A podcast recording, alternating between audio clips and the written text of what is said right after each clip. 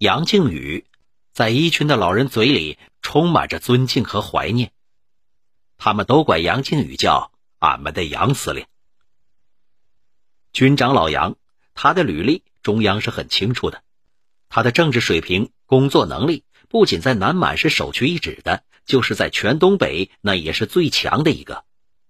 自从杨靖宇到南满以来，工作有很大成绩，始终毫不懈怠的努力，在队内、地方、党内、南满群众中信仰和威信那都非常好，自己的一举一动、个人的行为也为全体人员所钦佩。在忠实于党的坚决执行党的决定这一点上，那更是没有一个人能说出个不字。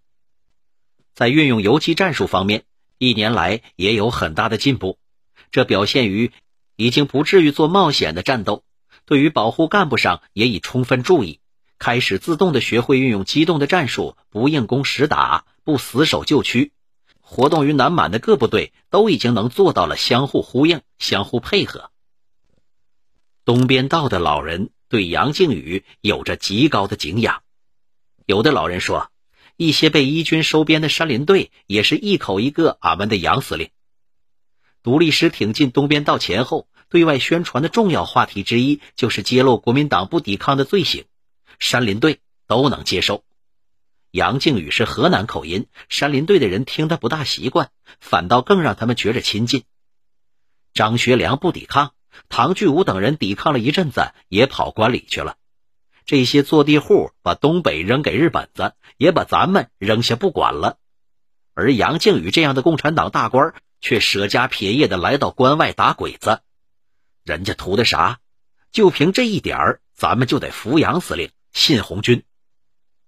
凉水河子战斗以后，一次与敌人遭遇，黑灯瞎火的，杨靖宇带着保安连五个人走散了。附近的青林队听说了，首领立刻召集弟兄，说：“今儿咱就是豁出去这上半截，也得把杨司令给接来，不能让他有个闪失。”一九三六年五月，伪满第一军管区司令官，外号于大头的于晨威发布告悬赏五百元捉拿杨靖宇。在抚松县，敌人还用个假人头示众，说这个就是共匪杨靖宇。后来又造谣说杨靖宇从苏联的海参崴领到了七万八千块大洋，自己盖楼买地了。独立师成立时候没有二团，二团是军部和后来的一路军总部的代号，有时又称营部、大队部，称杨靖宇为营长、大队长。从参军要有保人到士兵编号、军部代号，一军的房间保密工作那做的是非常好的，但百密难有一疏。即便做到这样严谨，仍然有敌人钻了进来。汉葱岭伏击战后，部队转移到西河掌，杨靖宇命令参谋长高大山带着五个警卫员将教导三连缴械，不管是谁胆敢反抗，立刻枪毙。三连长正在剃头，高参谋长命令他整队集合，队伍刚站好，就被一支手提冲锋枪和四支匣子枪给逼住了。一师三团一个连很快赶到。将这个连看押了起来。参加了全过程的王传胜只是机械的执行命令。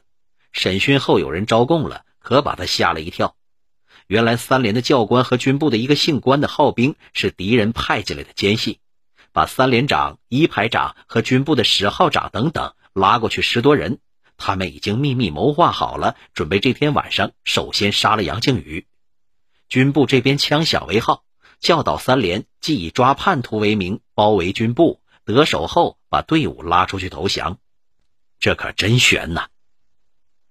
一九三八年春节前，军部教导一团和二军的一个团被日伪军包围在吉安县四方顶子上，打了一阵子。杨靖宇指着东北方向的敌人，他告诉教导一团的政委黄海峰：“这边可能是双岔河的马营，你去打三枪，看看他们到底有什么动静。”黄海峰去了一会儿，啪啪啪三声枪响，对面山上以同样的节奏回应了四枪。没错，就是那个信家里教的马营。家里即在家里，老百姓称之为家里教。家里教是一个帮派组织，帮规小册子封面四个大字：义气千秋。其成员遍布各地各行各业，伪军中当然也有。因其师祖姓潘。要了解某人是不是家里人，就问：“请问老大贵姓？”答曰：“小的在家姓吴，出门姓潘，那这就是了。他们以左老三右四少的手势见面行礼，如被人欺负殴打，高呼俺姓潘的不是好惹的。围观者中有家里人，就要挺身相助。无论彼此有多大的仇恨，一旦明了是同帮之人，都不能伤了和气。战场上那当然也不能自家人打自家人，只是难以按常规辨识，就鸣枪为号。这在规矩上叫打三老四少枪。这个马营的营长是在家里，部下大多数也都入了教。这下子那就都冲天打上朋友枪了。歪脖子望山战斗，用歌声突破敌围；四方顶子在用家里教制止敌人的围攻。一九三九年野夫大讨伐中，日本人曾用在家里的东边道和东满地区进行宣抚，之后又在热河如法炮制，像其他一些帮会一样。后来还是被日寇取缔了，那是能利用的都利用完了。无论杨靖宇多忙，每天脑子里转动着多少大事，如果忽略了这类小事，就可能付出代价，甚至是吃了大亏。杨靖宇还和一些山林队的首领拜把子，认了不少房东大娘做干妈。拜把子就是结拜兄弟，一般人都明白，这认干妈又是啥意思呢？认干妈还真得说道几句，这是一种民间的风俗。孩子金贵，怕夭折，从小给他认个干妈，两个妈妈好养活。再就是像杨靖宇这种老人非常喜欢你，就认作干儿，结成一种非同一般的母子关系。特别是那种没有儿女的老人，那更是视同己出。据说杨靖宇曾经犹豫过，特别是对前者，但他还是败了，认了。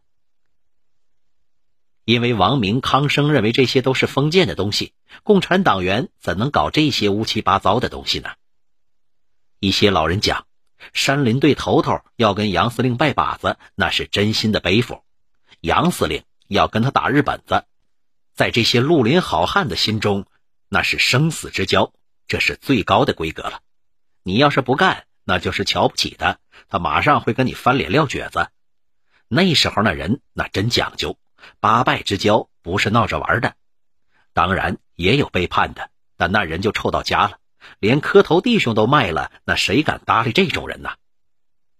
杨司令认干妈，有的老太太可能觉着有个这么长脸的儿子，就不会有人欺负他们家了。但就算是有这心思，日本子要让他出卖杨司令，那是难上加难。实际上，那时用这些办法跟日本子斗心眼的人多了去了。这都不算个事儿，在东北，那是真正的全民抗战。